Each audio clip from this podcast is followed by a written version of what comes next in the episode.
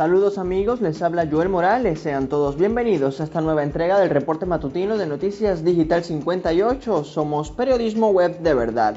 De inmediato iniciamos con la información. Arrancamos con el acontecer informativo nacional. Venezuela reporta 811 nuevos contagios por COVID-19. La vicepresidenta Delcy Rodríguez notificó que este martes el país detectó 810 infecciones de transmisión comunitaria y una importada y añadió que el país ha contabilizado 421.311 contagios desde el inicio de la pandemia.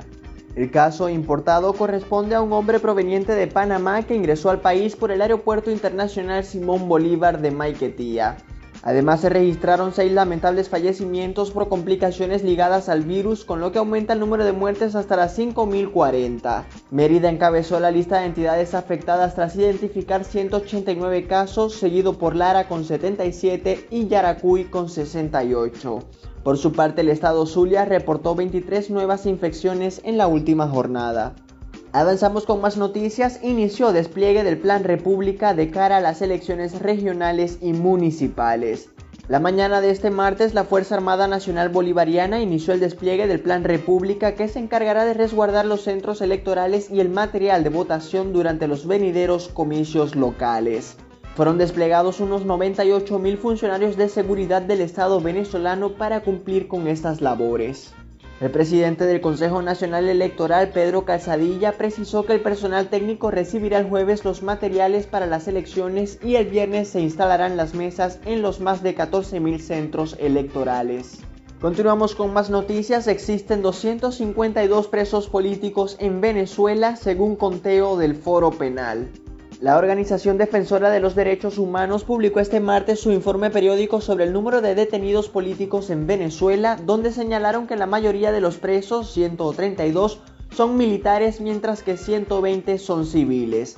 Además añaden que se mantienen a 15 mujeres privadas de libertad por asuntos políticos, así como un menor de edad. Por último, alertó que desde 2014 se han registrado 15.748 detenciones políticas en Venezuela. En más información nacional, observadores electorales de la Unión Europea para Venezuela comienzan su capacitación. Los observadores de corto plazo de la Unión Europea para las elecciones locales y regionales venezolanas del próximo domingo comenzaron este martes su capacitación en materia política, electoral, judicial, de derechos humanos y sobre medios de comunicación. Así lo dio a conocer la propia misión electoral a través de una publicación en su cuenta de Twitter que aseguró además que sus miembros tendrán un conocimiento claro del panorama venezolano. Los 34 observadores de corto plazo partirán de Caracas el jueves tras haber recibido una formación intensa y especializada. Permanecemos en Venezuela, política cambiaria habría costado más de 700 millones de dólares en reservas a Venezuela en tan solo un año. El economista José Guerra denunció que entre noviembre de 2020 y noviembre de 2021 el Banco Central de Venezuela ha perdido unos 776 millones de dólares en reservas internacionales. El también profesor de la Universidad Central reiteró que para el pasado 12 de noviembre las reservas venezolanas se ubicaron en 5.908 millones de dólares, muy por debajo de los más de 6.600 que tenía para la misma fecha en 2020. Por último, precisó que esta pérdida se debe a los esfuerzos por estabilizar el dólar dentro del mercado interno venezolano, una situación que calificó como insostenible. Seguimos con información nacional, anuncian plan para retomar los trasplantes de médula ósea en el país. Así lo comunicó este martes el presidente Nicolás Maduro durante una cadena nacional de radio y televisión. El primer mandatario reiteró que los trasplantes fueron suspendidos en Venezuela debido a las sanciones impuestas por el gobierno de Estados Unidos que desde el Palacio de Miraflores han llamado bloqueo económico. Las declaraciones de Maduro ocurrieron en la inauguración del complejo hemato-oncológico del Hospital Dr. Domingo Luciani, ubicado en el municipio Sucre del estado Miranda. En este momento hacemos un recorrido por el mundo. Legisladores republicanos denuncian la represión de Cuba y piden a Biden que actúe.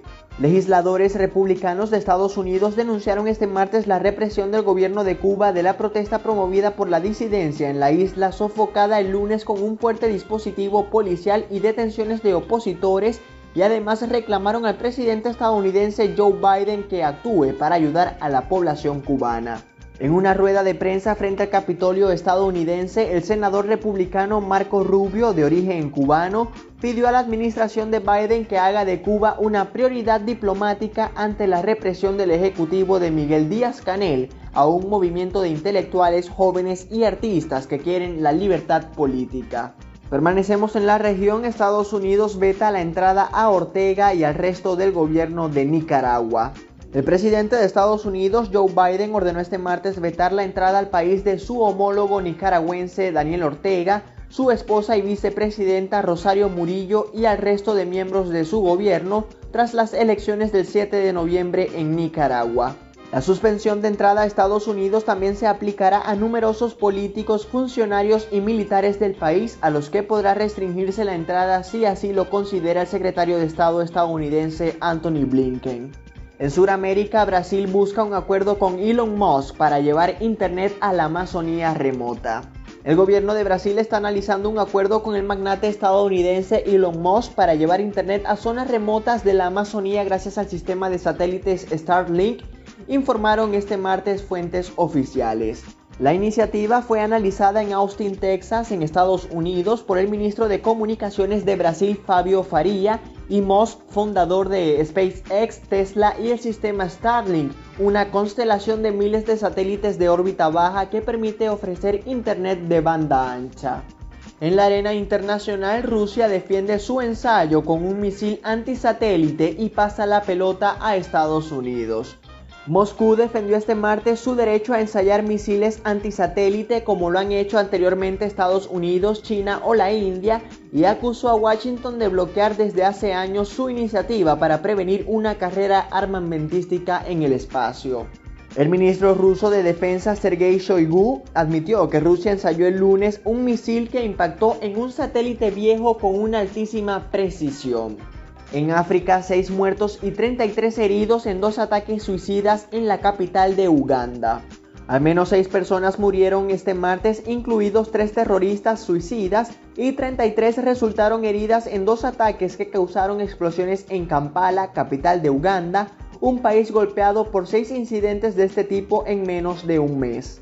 Tres terroristas suicidas provocaron este martes dos explosiones en el centro de Kampala, según informó la policía en una rueda de prensa en la capital. Entramos en materia deportiva, iniciamos con las eliminatorias sudamericanas a Qatar 2022. La Vino Tinto cae ante Perú en Caracas. La selección nacional de fútbol fue derrotada dos goles a uno ante Perú este martes en la decimocuarta jornada eliminatoria. Venezuela comenzó cayendo en el marcador tras un gol de Gianluca Lapadula a los 18 minutos en un contragolpe que definió de cabeza tras un centro de Andrés Carrillo. Durante la segunda parte los criollos presionaron con mucha más fuerza en el arco visitante y al minuto 52 Ronald Hernández entró un balón y Darwin Machis la envió a la red para igualar el partido. Los incas tomaron una vez más la delantera gracias a un tiro libre bien cobrado por Cristian Cueva al minuto 65. Más tarde la Vino Tinto tuvo oportunidad de igualar una vez más el partido luego de un penal cantado por una mano dentro del área, pero Machís falló frente al portero Pedro Galese. Con este resultado Perú acumula 17 puntos y se mantiene en la lucha por el puesto de repechaje, mientras que Venezuela queda relegada a la última casilla. En otros partidos de esta jornada, Bolivia goleó sorpresivamente a Uruguay 3-0, Argentina y Brasil igualaron sin goles, Colombia y Paraguay empataron con el marcador intacto y Ecuador se impuso 2-0 ante Chile. Seguimos hablando del balompié, César Faría denuncia que recibió amenazas y debe tomarse un tiempo para pensar. Tras la victoria de Bolivia en casa frente a Uruguay por 3-0, el seleccionador de la verde, el venezolano César Faría, denunció que recibió amenazas y que debe tomarse un tiempo para analizar su situación porque no quiere exponer a su familia. Yo analizaré con la cabeza fría y no caliente como ahora, pero sí lo hago público para que se sepa que el tema está ahí. Es una amenaza constante, una amenaza de muchas cosas que las fui llevando callado, pero en este momento excedieron los límites, expresó Faría tras la goleada a Uruguay. Pasamos al béisbol venezolano. Águilas caen ante tiburones en su décima presentación en Maracaibo.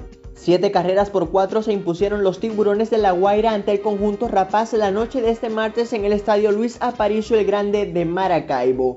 Sin jonrones ni bateos poderosos, pero con constancia en el madero, los escualos tomaron las riendas del encuentro en el cuarto episodio, donde anotaron todas sus rayitas de la noche.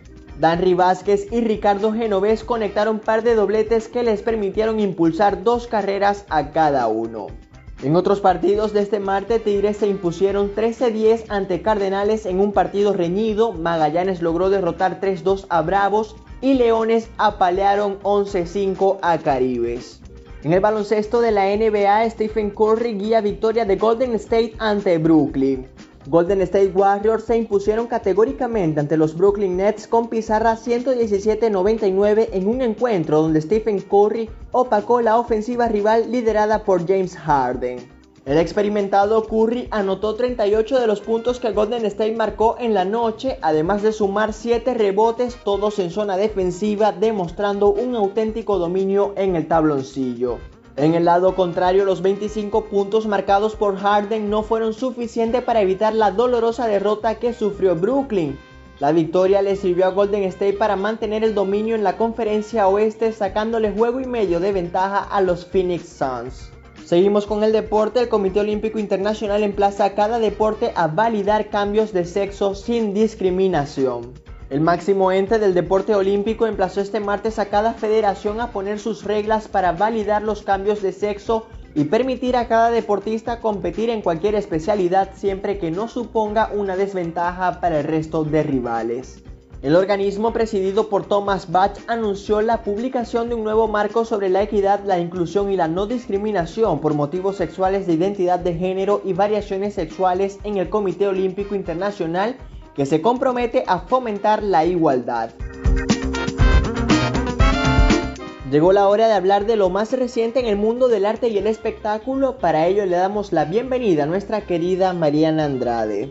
Hola a todos, saludos y feliz miércoles de amanecer de feria. Espero que la pasen increíble junto a sus familiares y seres queridos. Así es, Joel, vamos a darle inicio, como tú lo dices, a nuestra sección de fama del día de hoy. Comenzamos. Anita, Gloria Estefan y Juan Luis Guerra se apuntan a los Latin Grammy. Anita, Pedro Capó, Farina, Gloria Estefan, Juan Luis Guerra y Diego Torres son las últimas incorporaciones a la lista de artistas que actuarán en los Latin Grammy, que se celebrarán el jueves 18 de noviembre en Las Vegas, Estados Unidos. La Academia Latina de la Grabación señaló este lunes en un comunicado que esta relación de músicos se unirá a los artistas ya anunciados en las pasadas semanas. Avanzamos con más noticias de espectáculos. Daddy Yankee abre las puertas de su mansión para una experiencia única. Para quien quiera descubrir la faceta más personal del famoso cantante Daddy Yankee, se abre ahora la oportunidad única de alojarse en su casa de montaña de Puerto Rico, con Airbnb y sentirse como un auténtico rey del reggaetón. Un salón con mesa de billar y decorado con sus álbumes y premios, un jardín con piscina y cancha de voleibol y una habitación máster son algunas de las estancias a disposición de los huéspedes desde el próximo diciembre en ese exclusivo retiro de montaña que inspiró algunos de los éxitos del artista. Con esta información finalizamos la sección de fama y espectáculos por el día de hoy. Quien narró para todos ustedes, Mariana Andrade. Chao, chao y feliz miércoles para todos. Muchísimas gracias Mariana por brindarnos estas excelentes noticias. Te esperamos en una próxima entrega. Llegó el momento de despedirnos, pero antes les recordamos que estas y otras informaciones usted puede ampliarlas en nuestra página web digital58.com.be.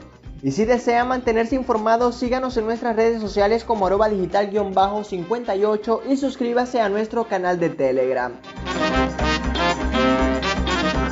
Ponemos fin a este reporte matutino, narró para ustedes Joel Morales. Somos Noticias Digital 58, periodismo web de verdad.